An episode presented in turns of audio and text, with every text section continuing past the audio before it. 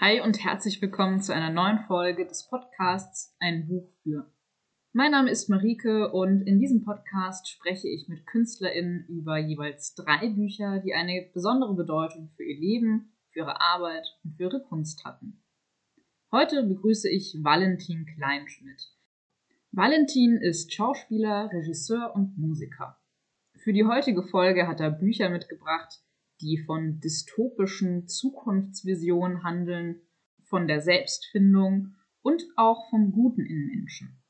Wir haben außerdem über künstlerische Zusammenarbeit gesprochen und natürlich über eine Menge weiterer Themen. Ich wünsche euch ganz viel Spaß bei dieser Folge.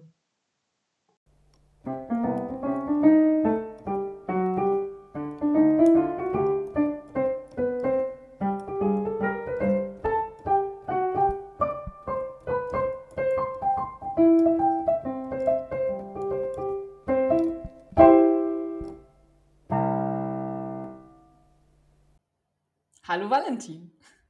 Hallo, Marike. Wunderbar, es funktioniert. Das geht ja gut los. äh, nach kurzen technischen Schwierigkeiten begrüße ich hier Valentin Kleinschmidt. Schön, dass du da bist. Freut mich sehr. Ich habe dich eingeladen, weil du Schauspieler bist, weil du Regisseur bist und auch Musiker. Hört, hört. Ja, du hast im Grunde alles gesagt, ja. Äh, ich habe Schauspiel gelernt, also so richtig mit Studium und so. Und äh, alles andere habe ich unterwegs gelernt. Und cool. Ja, bin glücklicher, freischaffender Schauspieler und Regisseur und Musiker. Wir werden sicherlich im Laufe des Gesprächs noch ein bisschen mehr darüber erfahren.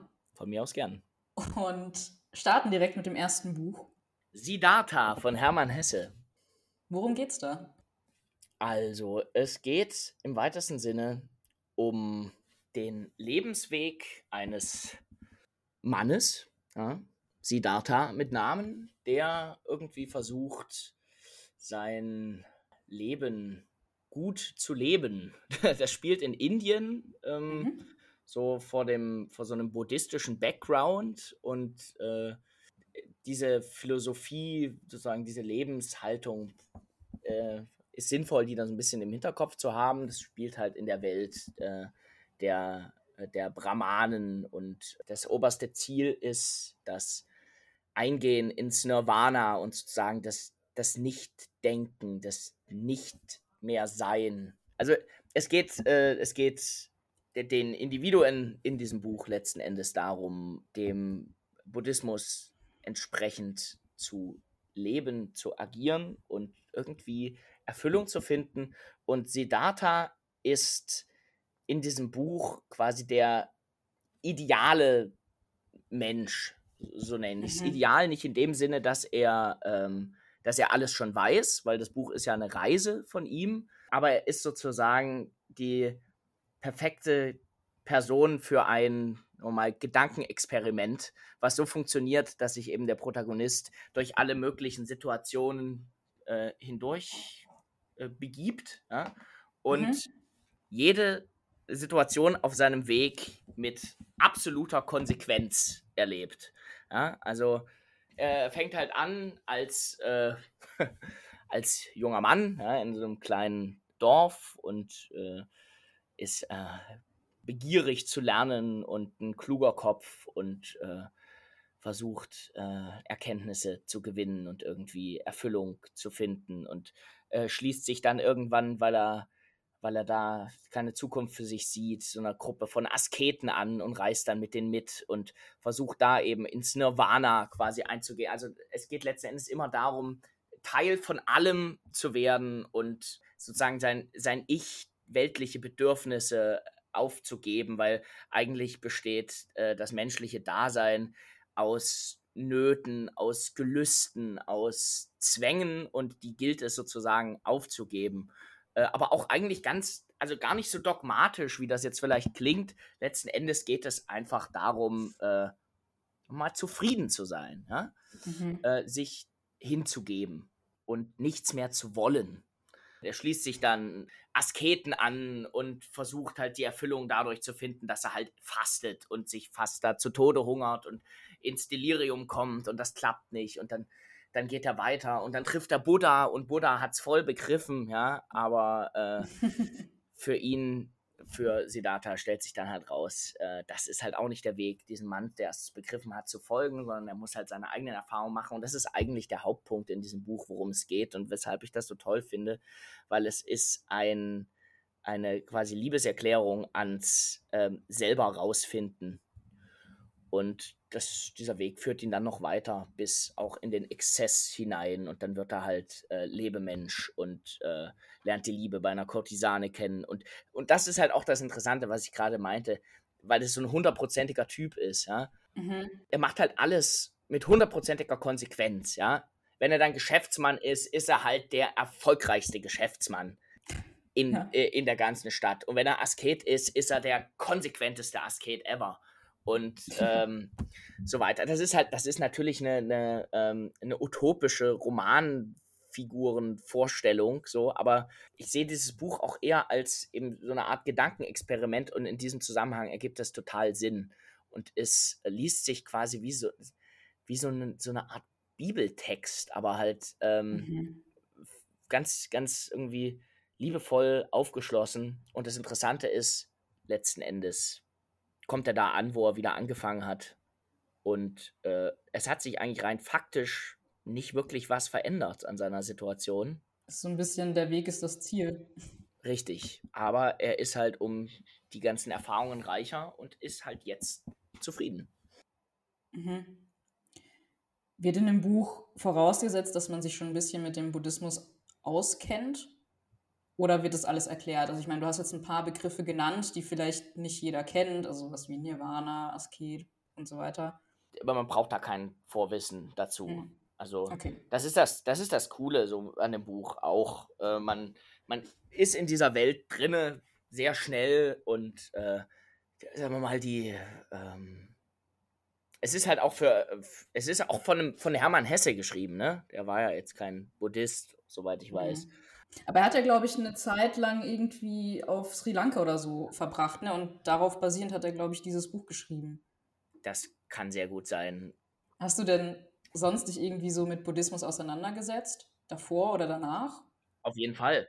Ähm, ach, ich glaube, ein, ein junger, aufgeklärter Mensch heutzutage hat sich in irgendeiner Phase immer schon mal mit Buddhismus auseinandergesetzt. Ja. Ich habe jetzt mich nicht brutal tief in äh, ein buddhistisches Kloster für zwei Jahre zurückgezogen. Aber ähm, natürlich denkt man drüber nach. Auch ich meine, ich bin äh, religiös erzogen worden und bin jetzt vor bin jetzt vor ein paar Monaten aus der Kirche ausgetreten, äh, aber habe auf diesem Prozess natürlich mich viel mit Glaubenskonzepten etc. auseinandergesetzt. Und da ist natürlich der Buddhismus ein Glauben oder eine eine mal philosophische Vorstellung, an die man, glaube ich, auch als potenzieller Agnostiker oder äh, Atheist am nächsten anknüpfen kann.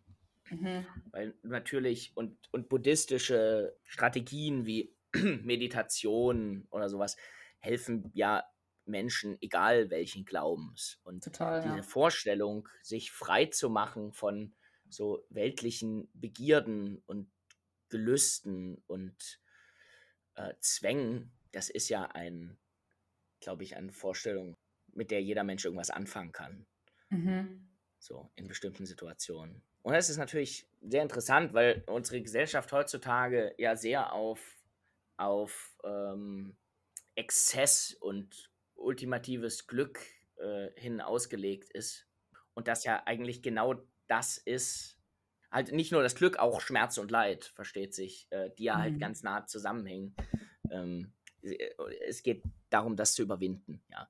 Mhm. Genau. Aber das, das ist so dieses Setting, vor dem das spielt. Aber das ist gar nicht, finde ich, das, das Wichtigste an dem Buch, sondern das Wichtigste, wie ich finde, ist die Erkenntnis, die Siddhartha eigentlich schon relativ früh in dem Buch hat, die dann aber, die dann aber später immer noch bestätigt wird, dass es letzten Endes darum geht, selbst Erfahrungen zu machen. Wie ich vorhin schon sagte, zum Beispiel, da gibt es so eine sehr äh, äh, interessante Szene, relativ am Anfang des Buches, wo Siddhartha eben Buddha trifft. Und Siddhartha ist im weitesten Sinne auch Buddha irgendwie. Ne? Er ist so eine, er ist so eine Buddha-eske Figur. Buddha ist mhm. ja auch durch die Welt gewandert und hat als reicher Mann gelebt und als, als Armer und äh, hat dann versucht, mhm. da den ultimativen Weg für sich zu finden. Und das tut ja Siddhartha im weitesten Sinne auch. Aber das Interessante ist, er trifft diesen Typen auf seinem Weg und sieht ihm ins Auge und unterhält sich mit ihm und sieht, der Typ hat es begriffen. Der hat genau das, was ich suche. Ja? Und sein Kumpel, mit dem der da unterwegs ist, Siddhartha, der schließt sich dann eben der Jüngerschaft von Buddha an und folgt ihm. Und Siddhartha sagt dann irgendwann, das ist halt nicht mein Weg. So, ich mhm. muss das selber für mich rausfinden. Und ähm, da lächelt ihn Buddha an und man sieht in seinem Blick, der Junge hat es begriffen. nee, und das ist einfach ein tolles Plädoyer fürs Rausfinden und in die Welt gehen und das Sammeln eigener Erfahrungen und für die Notwendigkeit eines frischen, aufgeschlossenen Geistes und einer Begeisterungsfähigkeit. Mhm. Du hast gemeint, es liest sich ein bisschen wie ein Bibeltext. Hast du denn die Bibel gelesen? Oder zum Teil? Ich kann sie auswendig. Wow. Nein, kann ich nicht. Äh, ich habe auch nicht die Bibel gelesen. Also nicht, nicht komplett. Ich habe mal Teile davon gelesen. Ich hatte mhm. das mal vor, die zu lesen. Ich bin auf Seite, ich glaube, 80 oder so habe ich aufgegeben.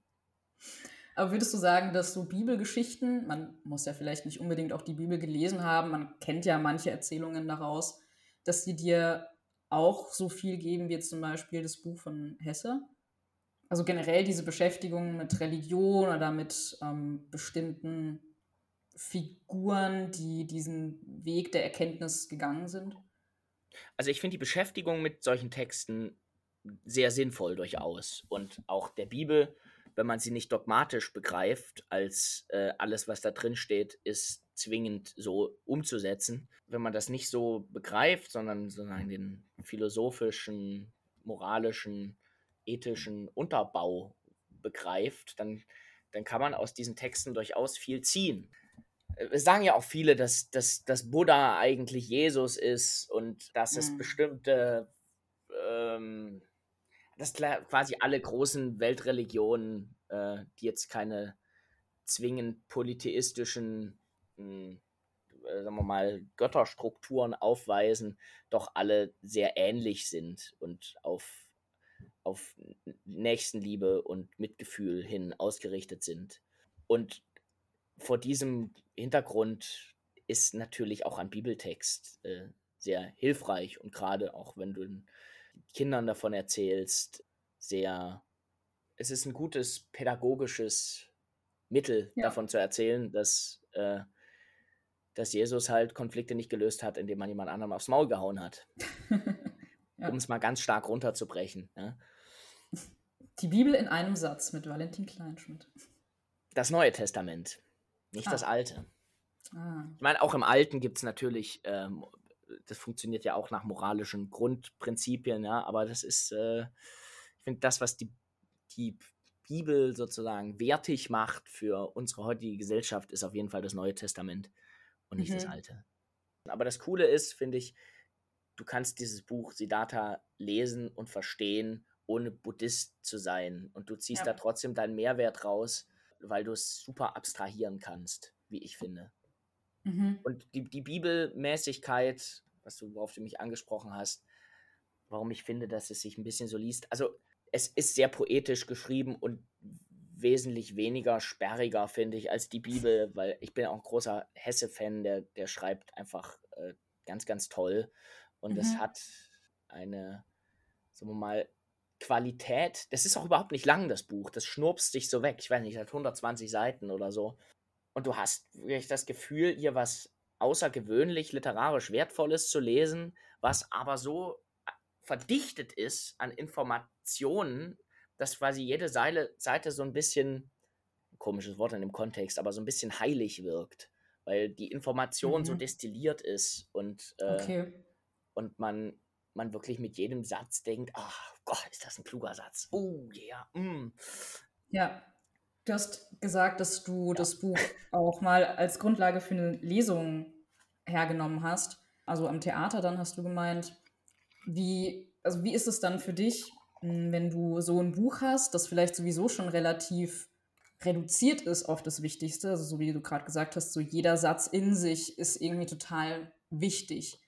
Hm, und eigentlich muss man ja viel kürzen, wenn man was auf die Bühne bringen möchte oder auch ähm, filmisch aufarbeiten ja. möchte.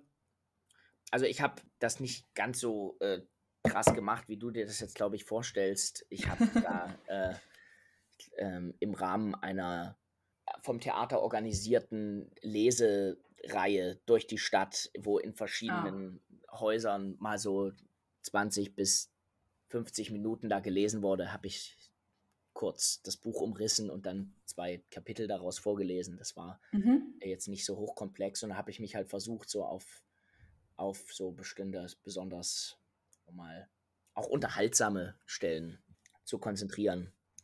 Und ähm, das ist natürlich einfach, wenn man was vorliest, muss man natürlich sich eine Stelle aussuchen, die, die so ein bisschen repräsentiert, was so geil ist an dem Buch. Aber letzten Endes kannst du da jede Stelle draus vorlesen. Deswegen war es relativ unkompliziert okay. und unaufgeregt. Eine Sache, die ich noch interessant finde zu dem Buch, ist, äh, dass es von sehr vielen jungen Leuten, glaube ich, auch gelesen wird. Das hat vermutlich auch was damit zu tun, dass es ein bisschen knackig ist. Dann, dass das Buddhismus-Thema irgendwie catchy ist und mhm. dass es eben im weitesten Sinne ein Selbstfindungsbuch ist, ohne, ja. ohne irgendeinen scheiß Ratgeber zu sein. Du hast das Gefühl, dir was Gutes zu tun, wenn du das liest. Und das cool. Tolle daran ist, dass das ein, ich vermute mal, 80-Jähriger genauso hilfreich finden wird wie ein 15-Jähriger ohne jetzt 80 zu sein. Aber ich gehe mal ganz stark davon aus, dass dieses Buch auch in den nächsten 30, 40, 50 Jahren meines hoffentlich noch so lange andauernden Lebens, ähm, wenn ich es immer mal wieder lese, seinen Wert behalten wird für mich. So. Mhm. Du hast ja angesprochen, dass in dem Buch natürlich durch die mh, hm, ganze Philosophie des Buddhismus auch darauf an, eingegangen wird, dass man vielleicht sich von gewissen Dingen löst, von Besitz oder von irgendwelchem Streben nach ähm, gewissen materiellen Dingen, wo das ja überhaupt nicht so vermittelt wird, ist in einem anderen Buch, das du vorstellen möchtest heute. Hm. Und das ist äh, Schöne neue Welt. Richtig. Das, äh, ich merke auch gerade, dass die zwei Bücher da wirklich sehr gut zusammenpassen. Geht's, ist im weitesten Sinne eine Zukunftsdystropie von mhm.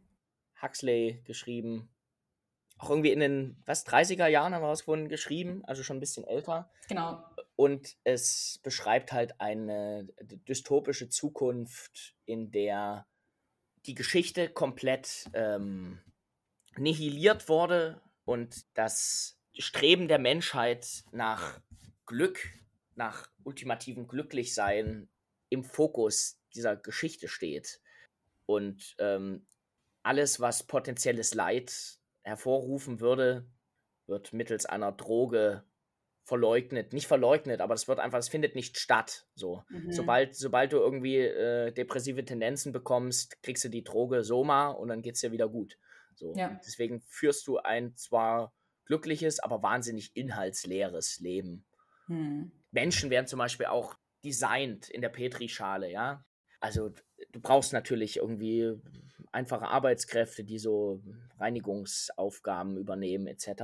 Und die haben dann halt einen niedrigeren IQ oder einen, sozusagen ähm, kriegen nur ein bisschen weniger qualitativ hochwertige Gene mit, sodass sie aber auch völlig zufrieden sind mit dem, was sie da, was sie da tun. Sie, die sind dann happy, dass sie jetzt nicht irgendwie krasse Entscheidungen treffen müssen, sondern die, ja, ich, ich bin genau so, wie ich sein muss. Und die, die mal, World Controller, das ist so die, das sind so die obersten äh, Leute, die diese Welt leiten, die sind halt irgendwie klüger und kriegen halt auch so in Kindes, vom Kindesalter an so eingetrichtert, ja, das ist gut, dass du so ein kluger Typ bist und nicht so ein, nicht so ein Lappen äh, wie der da unten. Und auf dieser Ebene funktioniert halt die Gesellschaft irgendwie gut, aber sie ist halt völlig ausgehöhlt und man liest das so und es ist einfach absurd. Das Ganze sozusagen die, äh, die Person, an der sich das alles bricht, ist quasi eine Art Indigener, der, der dann mhm. irgendwann äh, gefunden wird, äh, der in so einer Art Reservat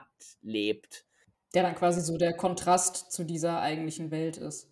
Genau, der hat halt auch so äh, gesammelte Werke von Shakespeare irgendwie gefunden und die gelesen und kann das alles auswendig und äh, feiert natürlich diesen Heldentum da, darin und, und die Poesie und, und, und einfach das ganze Drama da drin was es einfach nicht mehr gibt. Es gibt kein Drama mehr in der Welt.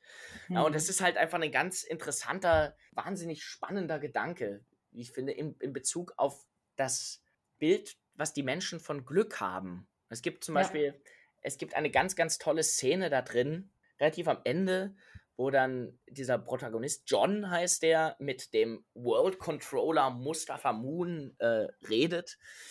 Und weil halt dieser John ein bisschen die Welt da aufmischt, so, auch mit seinen, mit seinen heroischen Vorstellungen und was der Welt fehlt. Und letzten Endes gipfelt das in diesem Gespräch und John fragt halt diesen World Controller, warum, warum Shakespeare verboten wurde, warum es keine Geschichte mehr gibt, warum solche großartigen Geschichten wie äh, Dramen wie Hamlet nicht gelesen werden dürfen weil das macht ja irgendwie auch den Menschen aus und das ist äh, und, und Heldentum generell äh, ist ja etwas, was man anstreben sollte und was, was Emotionen erzeugt und dass das doch toll ist. So. Und dann meint halt dieser World Controller, auch irgendwie ganz richtig, dass es Heldentum ja nur geben kann, wenn es irgendwas gibt, wofür man kämpfen muss. So eine Revolution oder ein Missstand, den es zu bekämpfen gilt. Aber wenn es keine Missstände gibt, dann ist Heldentum völlig unnötig und völlig fehl am Platze.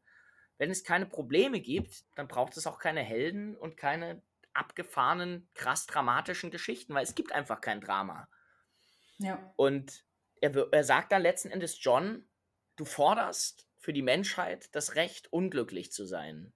Und das finde ich ist ein wahnsinnig interessanter Gedanke dass das, was man ja eigentlich permanent verhindern will, ne, nämlich unglücklich zu sein, so existenzieller Punkt des Lebens ist, dass man ohne dieses Unglücklichsein eigentlich in der Welt nicht leben möchte. So. Mhm. Ich meine, man, man, man, weiß nicht, wie es ist, in so einer Welt zu leben. Ne? Die Leute sind alle mehr oder weniger happy so und ansonsten haben sie halt ihre Droge und ähm, die Leute, das ist auch super interessant, ne? es gibt sogar einen Platz für Leute, die freigeistig da sein wollen. Da gibt es nämlich so eine Insel, so eine Art äh, Reservat, da werden die ganzen kreativen Dudes alle hingeschickt und die können da, können da ihr altes Leben sozusagen leben. Ja?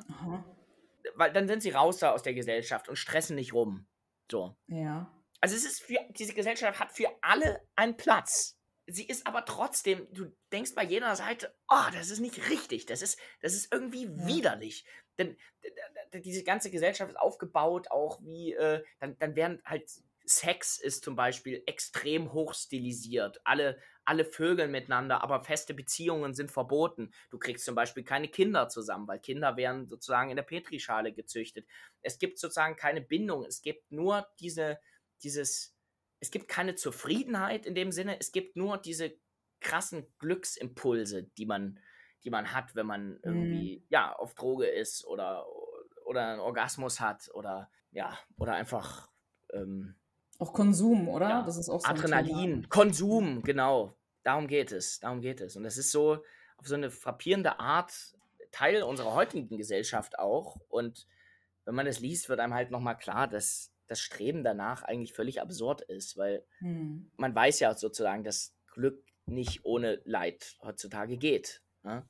Ja. Weil äh, das ist rein chemisch gar nicht möglich in einem Kopf. Weil wenn du immer happy bist, dann, ähm, dann wird irgendwann der Happy sein zum Normalzustand und dann reicht dir das irgendwann nicht mehr aus. Du musst erst wieder unglücklich zu sein, um wieder dieses High zu fühlen. Und das ist halt das Geile. Selbst wenn es diese utopische Vorstellung von einer Welt gibt, wo alle permanent glücklich sind und dieses High halten können, liest du dir das durch und denkst dir, was für eine perverse, unmenschliche, widerliche Welt, in der will ich nicht leben.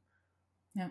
Und das ist so, das ist einfach geil. Und das habe ich in, ich bin, ich feiere durchaus solche Romane. Und also nicht durchaus, sondern tatsächlich äh, sehr, sehr ähm, solche Zukunfts, ähm, zum Beispiel auch 1984 von äh, George Orwell. Aber das ist halt wirklich nur so eine, George Orwells 1984 halt so eine absolute Abfuck-Fantasie, so ein großer, ein, ähm, ähm, ein heftiger Überwachungsstaat, in dem alles kontrolliert wird, alles beobachtet wird und ähm, wo aber die Leute auch nicht glücklich sind, oder? Ja, genau, die Leute sind nicht glücklich, die Leute sind im größten, größten nur vorstellma vorstellbaren Maße unfrei und Willen wird aufgezwungen, wohingegen in der äh, Utopie von Huxley, die sind auch irgendwie unfrei, aber die sind halt willenlos. Und das macht sie irgendwie dann auch wieder frei auf eine Art. Und interessanterweise ist genau diese Willenlosigkeit, dieses oberste angestrebte Ziel, nichts zu wollen, auch das, was in Siddhartha ja angestrebt wird. Und ja. so ein buddhistisches Ideal. Nur halt äh, von einer ganz anderen Seite her. Ja. Nämlich durchs Runterfahren. Nur bei sich selbst sein und deswegen äh, Teil von allem werden.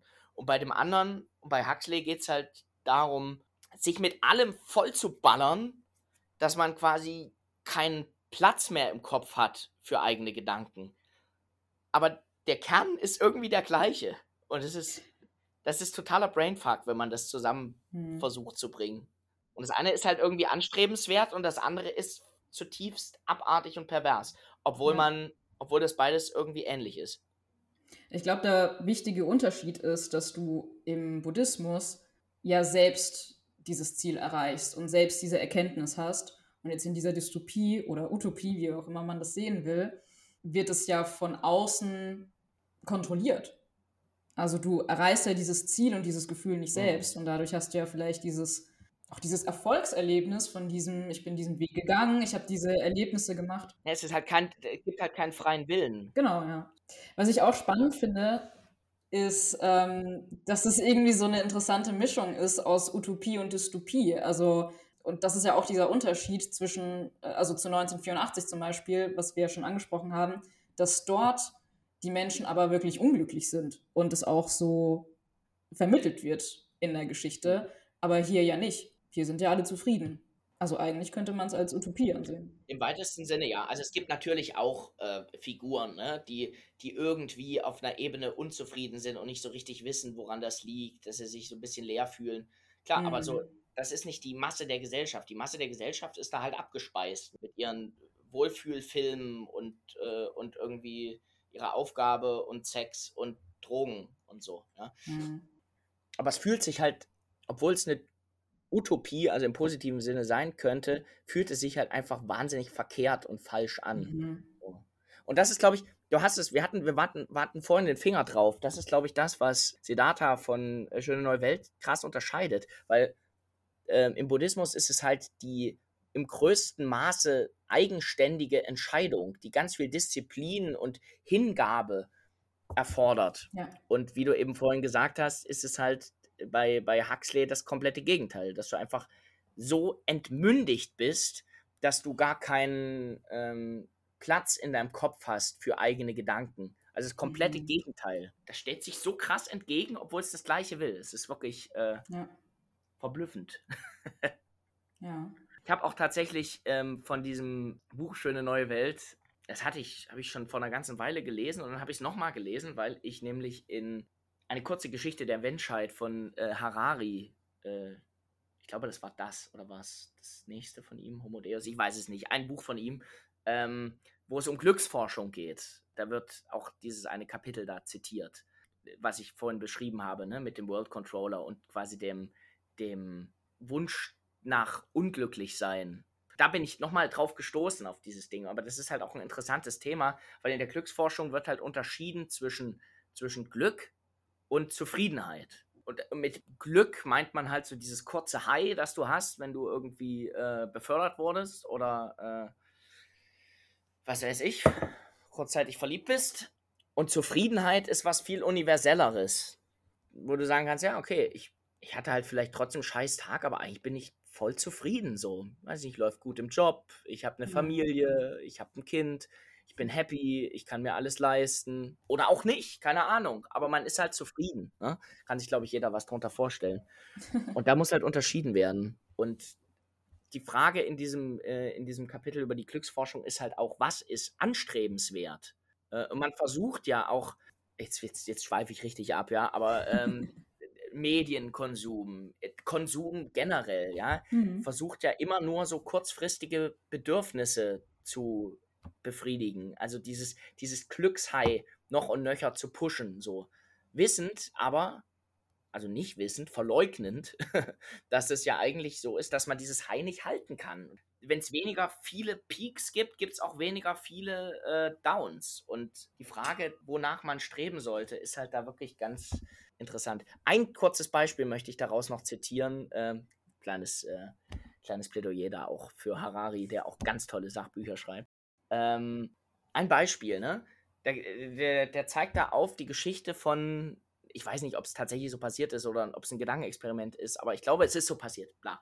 Ähm, zwei Zwillinge, eineich, ähnlicher, also fast gleicher Genpool, ja, machen bei so einer Glücksforschungsstudie mit. Die, weil Glücksforschung ist immer empirisch. Ne? Da gibt's, du kannst nur, das wird anhand von Fragebögen, die du stellst, bemessen. So, wie glücklich bist du jetzt, warst du heute, wie zufrieden bist du mit deinem Leben und dann wird das Ganze in ein paar Jahren nochmal gemacht und dann wird das äh, verglichen. Ja? Und beide machen da mit und beide haben so ein normales Glückslevel so. Und dann äh, gehen nach Hause irgendwie und in den nächsten Wochen gewinnt der eine im Lotto extrem viel äh, Kohle, kann sich alles leisten, leisten, absolute Unabhängigkeit und der andere äh, hat einen schweren Autounfall und bricht sich so schlimm das Bein, dass er für immer quasi da geschädigt ist. Und jetzt könnte man ja vermuten, dass die Leute auf Dauer glückstechnisch da krass auseinandergehen, aber die machen halt den Test nach zwei Jahren wieder und die sind wieder beide auf demselben Glückslevel. Hm. Weil die einfach ihre Erwartungen angepasst haben. Der ja. Typ, der sich auf einmal alles leisten kann, der, der kauft sich halt alles und der hat jetzt vielleicht seine krasse Karre, eine Yacht und ein Haus, aber dann fährt er damit ein Jahr rum und dann ist es halt Standard geworden. Und der andere Typ, der leidet halt wie ein Hund anderthalb Jahre lang und dann irgendwann nicht, na gut, fuck, kann ich halt nicht mehr Skifahren gehen. Egal, Leben geht mhm. weiter. Und deswegen passt man sein Leben einfach an die Umstände an. Einzige Ausnahme ist, wenn man wirklich Existenzängste haben muss. Ja. Das ist halt auch diese Frage nach Geld, macht Geld glücklich. Geld macht bis zu einem gewissen Punkt tatsächlich glücklich und der Punkt ist da erreicht, wo man, äh, wo man davon eben gut leben kann. Aber über einem gewissen Standard wirst du nicht glücklicher, weil du mehr Geld hast. Das ist ja auch, äh, das ist ja auch äh, eine Binsenweisheit, aber eine. aber auch eine erforschte Weisheit. Eine erforschte Weisheit. So, und um den großen Bogen zu bringen, bla bla bla, Streben nach Glück ist äh, letzten Endes eine Einbahnstraße. Ne? Also man sollte lieber nach Zufriedenheit streben. So, Punkt. Ich würde aber tatsächlich ganz gern, bevor wir zum dritten Buch übergehen, noch fragen, diese Themen, also es sind ja teilweise Themen, die sich ähneln, die dich da beschäftigen oder äh, über die du auch gern liest und so weiter.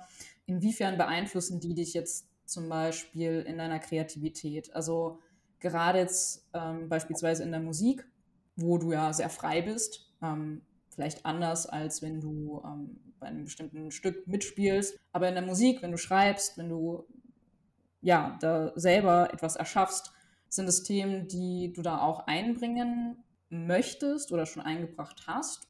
Du meinst das, was ich lese und konsumiere und so, inwiefern das Einfluss auf äh, das hat, was ich produziere. Ja. Letzten Endes ähm, hat ja, wenn man kreativ sein will, alles, was man erlebt, was man konsumiert, irgendwie Einfluss auf das, was man tut. Mhm. Man ist die Summe seiner Erfahrungen, blöd und einfach formuliert. Aber so ist es. Und ich meine, die Bücher jetzt explizit haben natürlich kreative Prozesse angestoßen. ich, ich habe zum Beispiel in Coburg habe ich den Großinquisitor inszeniert von Dostoevsky also das ist äh, aus den Brüdern Karamasow äh, eine mhm. Geschichte. Ähm, eben von Dostoevsky. Und da geht es im weitesten Sinne auch halt um, um das Glück der Menschheit. Und Stimmt. ich glaube, in der Zeit habe ich tatsächlich gerade Schöne Neue Welt gelesen von Huxley. Und das hat natürlich mein, meine Art, die Sachen zu betrachten, nochmal ein bisschen verändert und natürlich auch inszenatorisch mein Fokus nochmal ein bisschen geschärft, sage ich mal. Letzten Endes geht es darum auch, dass Jesus kommt, ist eine, auch eine super fiktive Geschichte. Jesus kommt mhm. zur Zeit der Inquisition wieder auf die Erde, will die Menschen sozusagen befreien und sagen, ey Leute, was habt ihr hier für Scheiße gebaut? Die verbrennt hier Menschen auf dem Scheiterhaufen, das habe ich nicht gewollt. So, und dann kommt der alte Greise, Kardinal Großinquisitor an und sperrt Jesus ein und sagt, Jesus, du Lappen, was zur Hölle bildest du dir ein, jetzt wieder hier auf die Erde zu kommen? ähm, du hast den Menschen damals die Freiheit geschenkt, ja, den freien Willen, als du im Kreuz, am Kreuz für ihre Sünden gestorben bist. Aber die Menschen können überhaupt nicht mit dieser Freiheit umgehen. Ja? Die sind völlig unglücklich, weil sie so frei sind. Und jetzt haben wir es halt endlich geschafft, nach 1400 Jahren Unterdrückung den Menschen endlich wieder so zu knechten und ihm diese Freiheit, mit der er nichts anfangen kann, wieder wegzunehmen. Und jetzt kommst du und reißt das mit dem Arsch wieder ein. So. Und letzten Endes geht es halt da auch um die Frage, was Glück bedeutet. So, ist Glück Freiheit oder ist Glück Unfreiheit? Und mhm. ähm, das sind wieder diese super zwei, und da musste ich auch gerade dran denken, als wir, äh, als wir über Siddhartha und Schöne Neue Welt gesprochen haben. Es geht bei beidem sozusagen um Zufriedenheit, um das, um quasi das Nichts mehr wollen. Ja? Und beim großen Inquisitor ist es genauso. Jesus will, dass alle, dass alle irgendwie glücklich und zufrieden sind und einfach Menschen sind, menschlich agieren und handeln, nächstenlieb, halt über so ein sehr ideelles, idealisiertes Bild der Menschheit. Und der Großinquisitor ist halt quasi der Faschist in dieser Geschichte, der sagt, du musst den Menschen ultimativ unterdrücken und wenn er dann, wenn dann sein Wille total gebrochen ist, dann ist er glücklich, weil dann strebt er nichts mehr an. So. Mhm. Und da musste ich an diese zwei Bücher denken. So. Und dahingehend hat das natürlich Einfluss auf das, was man, was man kreativ tut. Oder so. wenn man, ja, wenn man, wenn man einen Song schreibt. ja, ich habe ja die Frage tatsächlich gestellt, weil ich ganz gerne über deine Musik noch sprechen wollte. äh, daher, weil das ja gerade angesprochen habe, Mensch. Ja, ja, genau. ja, die Brücke ist vielleicht ein bisschen günstig, aber ja, lass uns noch ganz kurz über deine quasi neu gegründete Band sprechen. Lynch. genau. Die habe ich zusammen mit meinem äh, lieben Freund und Kollegen Janik Hinsch, mit dem ich zusammen studiert habe. Ähm, wir machen schon seit mehreren Jahren zusammen Musik und hatten jetzt aber während Corona mal die Möglichkeit, äh, wirklich mal zusammen, wirklich mal längere Zeit ein bisschen zusammen sich zu finden und und Mucke zu machen und die Songs, die wir jeder für sich irgendwie geschrieben haben, mal zusammenzubringen und mhm. daran zu arbeiten, etc. Was meinst du mit die Songs zusammenbringen? Also, dass ihr die einzelnen Songs dann vertont oder versucht ihr die quasi auch zu kombinieren? Nee, also das jetzt nicht zwingend. Hm. Also das ist ganz interessant so, ähm, im Punkt, wie arbeitet man kreativ zusammen. Es kommt, glaube ich, da wahnsinnig auf die, gerade wenn du im Team zusammenarbeitest, brauchst du da Strategien und jeder tickt da ein bisschen anders. So. Bei Yannick und mir ist es so, wir haben versucht zusammen zu schreiben, also wirklich einen Song gemeinsam zu entwickeln, textlich und musikalisch. Musikalisch funktioniert es, glaube ich, noch ein bisschen besser als textlich, aber mhm. letzten Endes haben wir relativ schnell rausgefunden, es funktioniert nicht. wir schreiben unsere eigenen Songs, dann spielen mhm. wir uns die gegenseitig vor, dann spielt der andere mit und dann kommt der andere mit Ideen und sagt, ah, okay, das ist geil, ah, die Stelle gefällt mir nicht so, komm, lass die mal verändern. Hier habe ich eine Idee, könnte man das hier nicht so spielen, könnte man hier nicht das Wort austauschen. Komm, vielleicht schreibe ich unten noch äh, zwei Verse mehr unten dran, ja? ja? Also, dass man was hat, worauf man aufbauen. Es gibt auch Leute, die können das völlig gemeinsam entstehen lassen. Ich habe zum Beispiel auch, ich habe eine Freundin, Tiana, die ist ähm, ganz großartige Frau, Regisseurin und momentan auch Regieassistentin am Theater in Magdeburg, die, by the way, auch einen Podcast hat äh, oder hatte gerade oben Gespräche, wo sie, äh, egal, jetzt mache ich schon wieder Fremdwerbung. äh, gute Frau, Grüße gehen raus an der Stelle. Mit der schreibe ich zum Beispiel gerade ein Drehbuch. Und mit ihr ist es überhaupt kein Problem, dass wir gemeinsam an was arbeiten. Und dass wir, dass wir sagen, eine Idee gemeinsam entstehen lassen. Also dann kommt bei mir habe ich ein Fitzelchen von einer Idee und dann spinnt sie das weiter und so weiter. Und das funktioniert auf so eine weirde Art gut. Aber mhm. bei Yannick ist es nicht so. Und trotzdem funktionieren Yannick und ich, glaube ich, ganz hervorragend kreativ zusammen. Aber wir kommen halt da aus einer anderen Richtung. Wir haben da einen anderen ja. kreativen Ansatz. So. Das heißt, die, die Grundidee entwickelt jeder für sich selbst, aber man bereichert sich dann natürlich einmal, indem man es letzt, in letzter Konsequenz zusammen performt. Und, und das ist jetzt interessant. Wir nehmen jetzt äh, wahrscheinlich ähm, jetzt in diesem Monat und im Dezember nehmen wir mal äh, drei, vier Songs auf und werden dann dafür wahrscheinlich sogar noch mit einem Schlagzeuger, einem Bassisten und einem, äh, und einem E-Gitarristen zusammenarbeiten. Und äh, dann wird da noch mal mehr Einfluss dabei sein. Mhm. Aber der, der Grund, der, die Grundidee, der Grundsong steht sozusagen. Ich glaube, es besteht ja auch ein bisschen die Kunst darin, herauszufinden, wer wie tickt und wie man optimal zusammenarbeiten kann. Gerade auch für dich Richtig. als Regisseur sozusagen. Genau, das muss man halt rausfinden, wie man mhm. am besten mit wem zusammenarbeiten kann. Und vor allem das Interessante, und das muss ich ganz kurz noch, weil es ja ums Thema darum geht, wie haben Erfahrungen, die man macht, Bücher, die man liest, Input, den man, den man sich verschafft, Einfluss auf die kreative Arbeit. Dazu will ich einfach nur kurz erzählen, als ich mit Yannick angefangen habe, zusammenzuschreiben, haben wir sehr unterschiedliche Schreibstile gehabt, sozusagen. Also ich komme eher so aus der, äh, sagen wir mal, Reinhard Gräbischen Musikkabarett-Richtung, vielleicht noch so ein bisschen advanceder mit so Jazz-Einflüssen und sowas. Und Yannick kommt halt so aus Richtung Musical und krassem Pop-Shit. So, der hat auch eine wahnsinns geile Stimme, so. Mhm. Aber so gemeinsamer Nenner ist so Punk. das klingt so verrückt. Deswegen haben wir einfach sehr, sehr unterschiedliche Punkte, von denen aus wir äh, starten. Aber in dem Moment, in dem wir dann zusammenarbeiten, übernimmt man dann bestimmte Farben und deswegen wird es dann auf so eine komische Art doch was Homogenes. Und das Interessante ist, die Songs, die wir vor zwei Jahren geschrieben haben und die Songs, die wir heute schreiben, sind mittlerweile sehr, auch so von der Grundanlage her, viel ähnlicher geworden. Einfach Aha. weil wir uns gegenseitig beeinflusst haben. Und im weitesten Sinne sind es natürlich auch die Bücher, die wir gelesen haben, weil wir, wir reden dann drüber und, äh, und, und somit ist das halt ein, ein Prozess, der nicht so eins zu eins erklärbar ist, aber es ist halt ein permanentes sich gegenseitig befruchten. Mhm. Und so ist es halt, die Bücher und so Stück, Theaterstücke, Musik, Kunst, generell alles Mögliche befruchtet dich und du lässt dann daraus was Neues entstehen. Und selbst wenn du keine Kunst machst, dann, dann trägst du das Wissen weiter und lieferst dann im besten Fall Denkanstöße in Gesprächen mit deinen konservativen Großeltern. Absolut. Die Zeit ist schon ein bisschen vorangeschritten. Ja, sorry, aber ich laber ganz schön viel. Alles gut. ich möchte aber trotzdem natürlich noch auf das dritte Buch kurz zu sprechen kommen.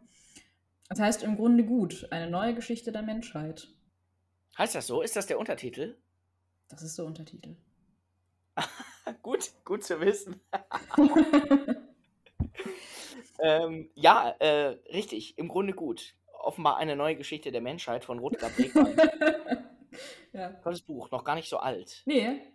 Ich habe es ausgewählt, weil in diesem Buch, wie der Name vermuten lässt, die These aufgestellt wird und wie ich finde auch sehr herausragend begründet und überraschend auch begründet, dass der Mensch eben kein egoistisches Arschloch ist, wie die hinlängliche Meinung eigentlich äh, bisher immer war, sondern dass er ein freundliches Individuum ist und ein, ein Wesen, das sich eben gerade durch seine Fähigkeit zur Empathie auszeichnet und so weit gekommen ist, auch evolutionär. Mhm. Und das ist äh, gerade in der heutigen Zeit ein, einmal sehr wichtig und zweitens auch sehr überraschend, weil wenn man sich Bücher anguckt, ne, wie beispielsweise Der Herr der Fliegen, wird auch thematisiert in dem Buch. Ähm, mhm. Gruppe von Jungs, ja, stranden auf einer Insel und äh, gehen sich in kürzester Zeit tierisch an, ja. Auf mhm. einmal sind die äußeren äh, Umstände weg, keine, keine Aufpasser mehr, keine, keine, mhm. keine Grenzen und der Mensch ist einfach so, wie er, wie er eben ist. Und da stellt sich halt schnell raus, der bringt sich gegenseitig um und kommt nicht klar ohne strikte Regeln. Und es gibt so, so viele Beispiele dafür in der Literatur und in der Gesellschaft. Und letzten Endes ist es ja auch äh, ein Credo des Staates, ja, dass, dass er sagt, ja, der Mensch, der ist, äh, dem, auf den muss man aufpassen, der braucht strikte Regeln und der braucht eine ganz, ganz klare Linie äh, und eine, eine, eine, harte Hand vom Staat und eine schlagkräftige Polizei. So. Weil, wenn man ihn machen lässt, äh, funktioniert das nicht.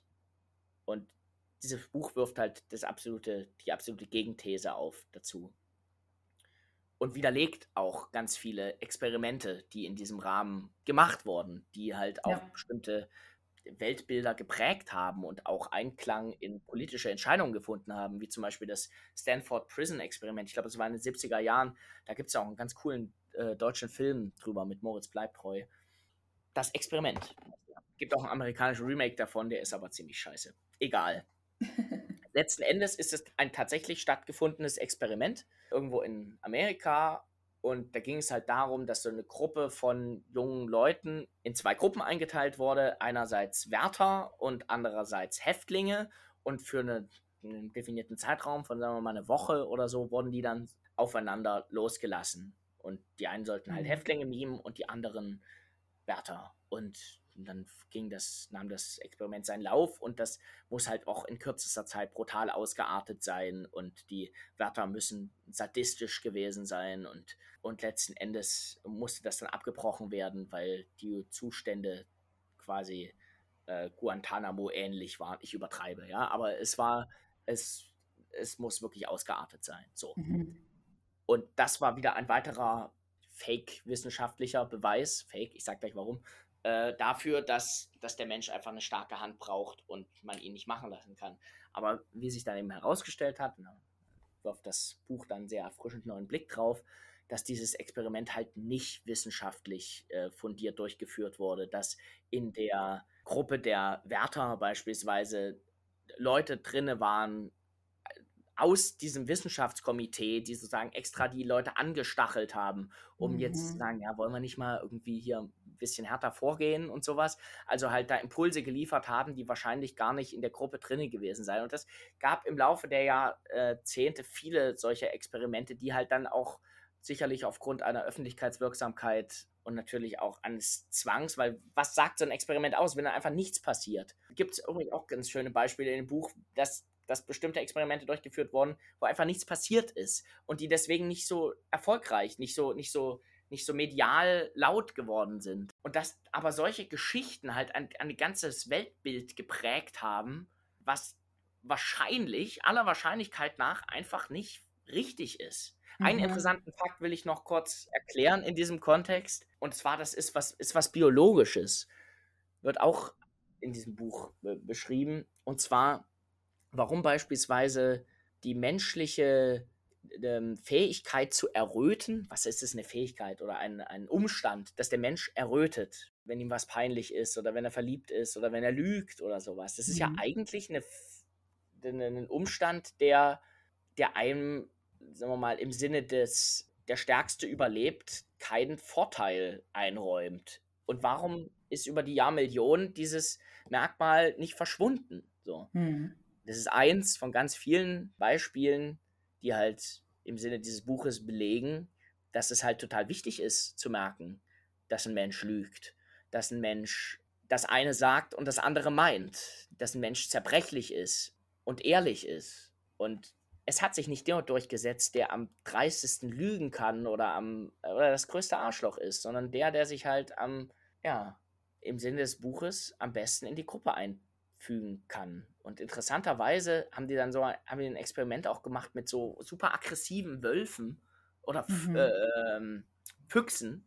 Ja. Und die haben halt äh, über einen Zeitraum von 40 Jahren, ich weiß nicht genau, wie dieses Experiment heißt, diese Füchse selektiert, ja, und sich mhm. fortpflanzen mhm. lassen, aber nicht nach Intelligenz, ja, sondern eben nach Freundlichkeit. Sozusagen die, die Wölfe, äh, äh die Füchse, die sozusagen am zahmsten, sozusagen, am, am wenigsten aggressiv zugebissen haben. Die wurden halt mhm. miteinander äh, gepaart. Also es, man muss dazu sagen, das sind ist so eine extrem aggressive Fuchsform gewesen. Ja? Und die haben die gepaart miteinander und innerhalb von kürzest, also von 40 Jahren oder so, sind die immer zahmer geworden und auch intelligenter. Und das ist der Punkt, auf den Mhm. ich hinaus will. Dass Intelligenz wohl eine Kausalität mit, ähm, ein blödes Wort, aber so einer Freundlichkeit aufweist, ja, dass das zusammenhängt. Und darum geht es in diesem Buch im weitesten Sinne. Es ist einfach eine, finde ich, in der heutigen Zeit sehr spannende, wichtige Erkenntnis. Voll. Im entferntesten Sinne könnte man wahrscheinlich auch noch irgendwie einen Zusammenhang zu beispielsweise Schöne neue Welt herstellen, wenn man auf diese Gesetze eingeht. Ne? Also wie du gesagt hast, so dieser Irrglaube, dass der Mensch nicht leben kann ohne eine, eine äußere Einwirkung durch Gesetze, durch ähm, vorgegebene Strukturen, die ja beispielsweise in der schönen neuen Welt auch gegeben sind. Ne? Also da wird ja wirklich kontrolliert, so wie du dich verhältst und was du konsumierst und wann du zufrieden bist und so. Hm, wahrscheinlich auch ein bisschen aus dem Glauben, so sonst bist du halt ein Wilder und dann wirst du irgendwie auf eine Insel geschickt, weil Mhm. du nicht in die Gesellschaft reinpasst. Ja, äh, total. Aber das ist ja nicht, nicht unbedingt was Schlimmes ist, ein Wilder zu sein. Man, das ist so, das Ja. ist ja so stigmatisiert in der Gesellschaft, ne? Dass so Zivilisation das Nonplusultra ist äh, und dass, das sagen wir mal, wilde Stämme, die es ja heutzutage leider nicht mehr allzu häufig, aber wohl noch gibt, so auf einer ganz anderen Ebene sehr viel menschlicher miteinander umgehen, als es in sogenannten Mhm. zivilisierten Gesellschaften passiert. Und dass das alles natürlich auch ein Narrativ ist, ne? unser Leben, wie wir es hier leben, zu rechtfertigen. Was, wenn man es mit ein kleines bisschen Abstand betrachtet, natürlich gerade im Hinblick auf diesen Wachstumsgedanken einfach eine absolute Mhm. Perversion sondergleichen ist Mhm. und hat eigentlich nichts mehr mit dem, mit dem ursprünglichen Menschsein zu tun. Dieses Wachsen bis zur Ausrottung. Ja. Im Übrigen auf diesen Punkt mit der Zivilisation wird im Buch im Grunde gut auch eingegangen.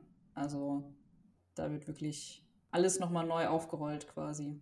Mhm. Du hörst es auch gerade, ne? Ja, lustigerweise höre ich es gerade auch als Hörbuch. Auch von einem sehr interessanten Typ übrigens geschrieben.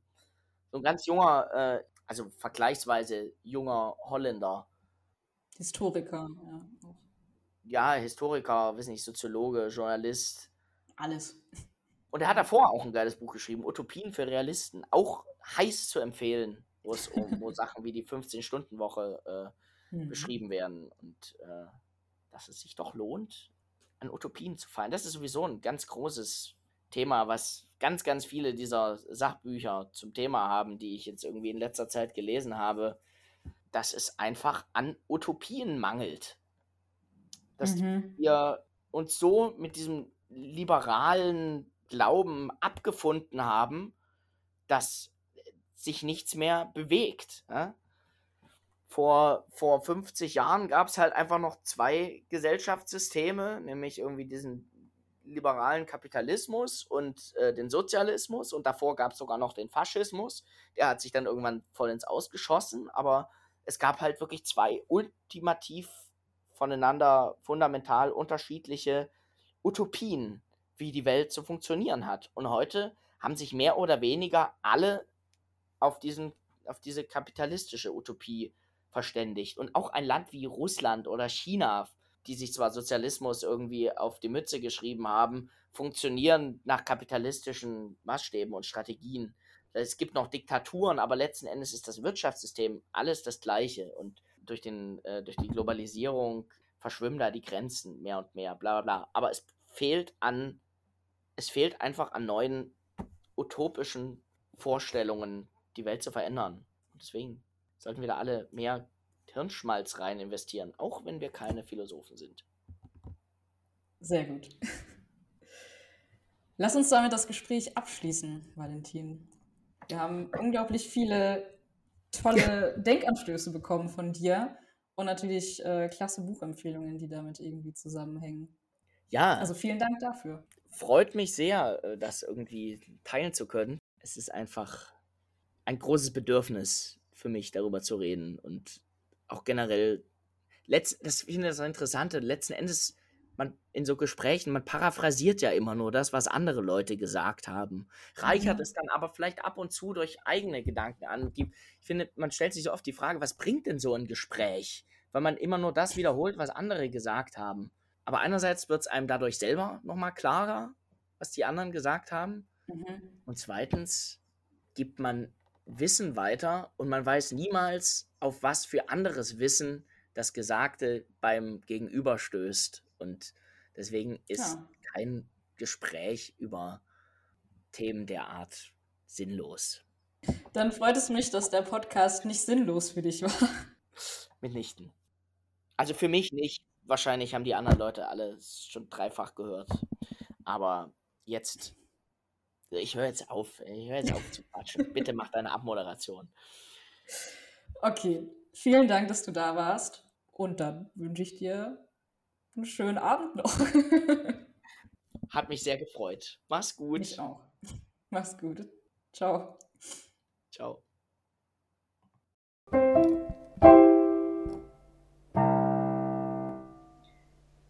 Das war sie auch schon wieder, die neue Folge des Podcasts Ein Buch für.